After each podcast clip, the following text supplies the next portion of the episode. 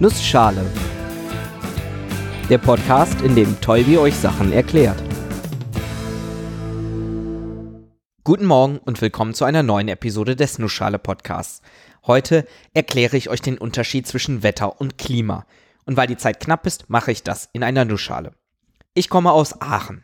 In Aachen haben wir immer regnerisches und nasskaltes Wetter. Und ich denke mir das nicht aus. Ich habe nachgelesen, es gibt das ganze Jahr über deutliche Niederschläge in Aachen. Selbst der trockenste Monat weist noch hohe Niederschlagsmengen auf. Schön, das endlich mal bestätigt zu sehen. Wobei jetzt gerade scheint draußen die Sonne. Manchmal haben wir doch ein wärmeres Klima hier, gerade im Sommer. Hast du gerade mehrfach aufgeschrien und Blödsinn gerufen? Nein? Dann solltest du diese Episode etwas genauer hinhören. Klima und Wetter betrachten zwar dieselben Dinge, sind aber doch grundlegend unterschiedlich. Fangen wir einfach mal mit dem Wetter an. Das Wetter betrachtet sogenannte Wetterelemente. Das können zum Beispiel die Temperatur sein oder Niederschlag, Luftfeuchtigkeit, Bewölkung, Sonneneinstrahlung, Luftdruck, Windstärke und Windrichtung. Ganz kurz am Rande, Niederschlag misst man in der Einheit Millimeter. Falls ihr euch auch schon mal gewundert habt, warum das so ist, stellt euch einfach vor, die Erde wäre komplett flach und Regen, der auf die Erde fällt, würde einfach da bleiben, wo er gelandet ist. Irgendwann wäre die Erde voll mit Wasser bedeckt. Die durchschnittliche Höhe dieses Wasserpegels ist dann die Größe, die man beim Niederschlag angibt. Alternativ könnt ihr zum Beispiel ein einmal ein Meter großes Planschbecken aufstellen und messen, wie viel Wasser darin ist.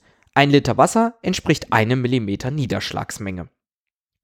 Diese Wetterelemente beschreiben logischerweise das Wetter. Es gibt aber noch zwei weitere Kriterien, damit man wirklich von Wetter spricht nämlich die Messdauer und die örtliche Beschränkung. Wetter ist nämlich nur das, was gerade ist. Oder in einer halben Stunde. Von Wetter spricht man nur, wenn man sich diese Wetterelemente zu einem festen Zeitpunkt anguckt. Gemessen in einem Zeitraum von etwa einer Stunde bis zu einem Tag. Wenn ich also sage, heute regnet es, dann ist es das Wetter.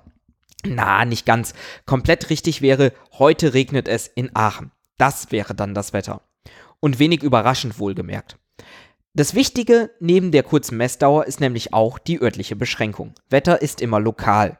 Wenn man von Wetter redet, meint man immer eine kurzfristige Beschreibung der Wetterelemente an einem bestimmten Ort. Wetter ist das, was uns Menschen am direktesten beeinflusst. Muss ich eine Jacke anziehen? Soll ich den Regenschirm mitnehmen? Solche Fragen sind wohl unser häufigster Kontaktpunkt mit den Wetterelementen.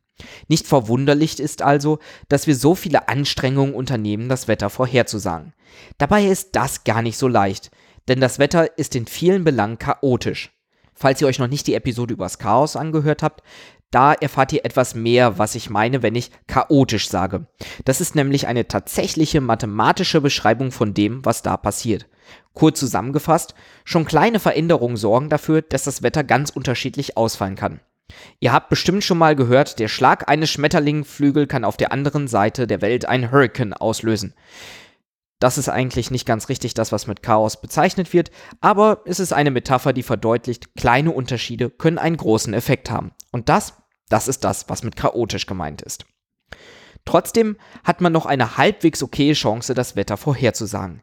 Denkt dran, wir schreiben nur kurze Zeiträume und das Ganze auch nur lokal. Wenn man nicht allzu weit versucht, in die Zukunft zu schauen, dann geht das schon ganz gut. Die Dinge, die unser Wetter beeinflussen, die Sonne, Winde, Meeresströmung, das kann man ganz gut messen und darauf basierend Vorhersagen machen. Auf Wetterkarten seht ihr dann oft die Hoch- und Tiefdruckgebiete als vorrangiges Ergebnis. Die hängen sehr stark mit den Wetterelementen wie Temperatur und Niederschlag zusammen und man kann ihr Verhalten recht gut modellieren. Man kann sich das ganz gut merken. Wenn es warm ist, dann dehnt sich die Luftstärke aus. Sie drückt also mehr in alle Richtungen. Der Druck wird hoch. Wir haben ein Hochdruckgebiet. Gutes Wetter, Hochdruck. Natürlich strömt die Luft davon und geht in Gebiete, wo es geringeren Druck gibt, die Tiefdruckgebiete. Sowohl die aus Hochdruckgebieten wegströmende Luft als auch die in Tiefdruckgebieten einströmende Luft bewegt sich durch die Erddrehung in Kreisen. In Extremfällen kommen so Hurricanes zustande. Das Verhalten tritt aber auch in geringerem Maße bei milderen Luftströmungen auf. Ihr habt's euch schon gedacht, das ist dann der Wind. Alles klar, das ist also das Wetter. Was ist denn nun das Klima? Klima ist die Betrachtung der Wetterelemente über einen längeren Zeitraum. Klimaelemente und Wetterelemente prinzipiell das gleiche. Temperatur, Niederschlag, Sonneneinstrahlung und Co. Entscheidend ist hier vor allem der längere Zeitraum. Von Klima spricht man erst, wenn man über mehrere Jahrzehnte hinweg durchgängig das Wetter gemessen hat und damit statistische Aussagen über das Wetter treffen kann.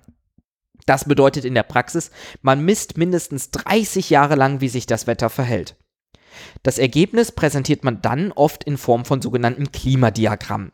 Das sind Angaben über die mittlere Temperatur und die Niederschlagsmenge für jeden Monat, gemessen und gemittelt über mehrere Jahrzehnte. Im Gegensatz zum Wetter muss man das auch nicht mehr nur auf einen Ort bezogen machen. Je nach Größe des Messgebietes unterscheidet man zwischen Mikro-, Meso- und Makroklima. Mikro bezieht sich eher wieder auf einen Ort, während Makro ganze Kontinente oder sogar das Erdklima selbst beschreibt. Anhand des Klimas kann man dann viele globale Zusammenhänge erklären. Zum Beispiel wie die Passwinde, die von Norden und Süden Richtung Äquator wehen, das Klima in den tropischen Regionen verändern. Oder was tropische Regionen überhaupt sind. Anhand des Klimas kann man die Erde nämlich in Klimazonen unterteilen.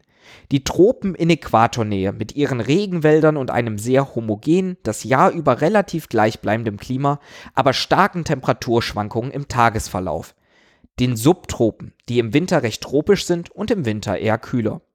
Der Mittelmeerraum ist zum Beispiel subtropisch.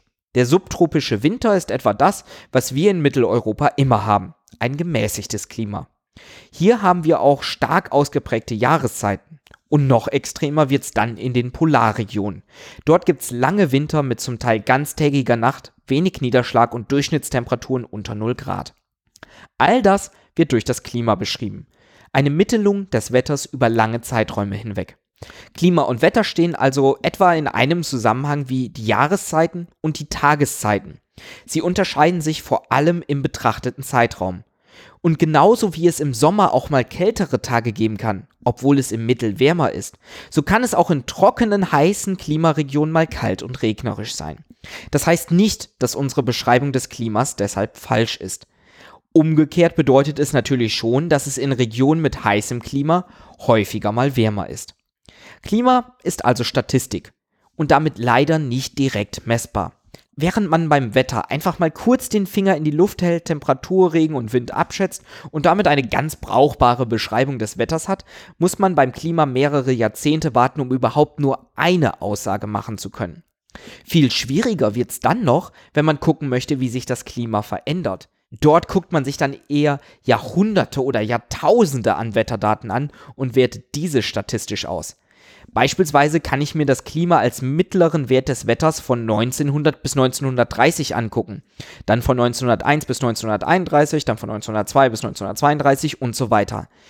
Dann bekommt man Kurven, die Klimatrends zeigen, die also nicht nur beschreiben, wie das Klima typischerweise an einem Ort ist, sondern auch, wie es sich verändert und es verändert sich. Global gesehen wird die Erde seit Jahrzehnten immer wärmer und wärmer und das in erschreckendem Ausmaß und in einer extremen Geschwindigkeit. Und auch wenn es einem nicht so vorkommen mag, weil man an einem kälteren Ort gibt oder weil es gerade mal mehr geregnet hat als noch im letzten Jahr, all das ist mit einberechnet, allerdings bezogen auf lange Zeiträume und unzählige Messungen von der ganzen Erde. Diese Messungen zeigen eindeutig ein Ansteigen der Temperatur. Aufgrund der Anzahl der Messungen, wie gesagt, ganze Erde, Jahrhunderte an unzähligen Messungen, kann man da auch nicht wirklich irgendwie dran rütteln. Nochmal kurz zusammengefasst, Wetter misst Temperatur, Niederschlag und Co. an einem Ort für einen kurzen Zeitraum.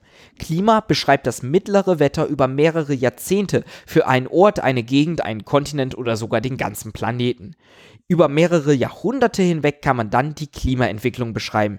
Die zeigt, dass wir im Moment in Zeiten eines Klimawandels mit rasant ansteigenden Temperaturwerten leben. Und damit mal wieder vielen Dank fürs Zuhören und bis zum nächsten Mal.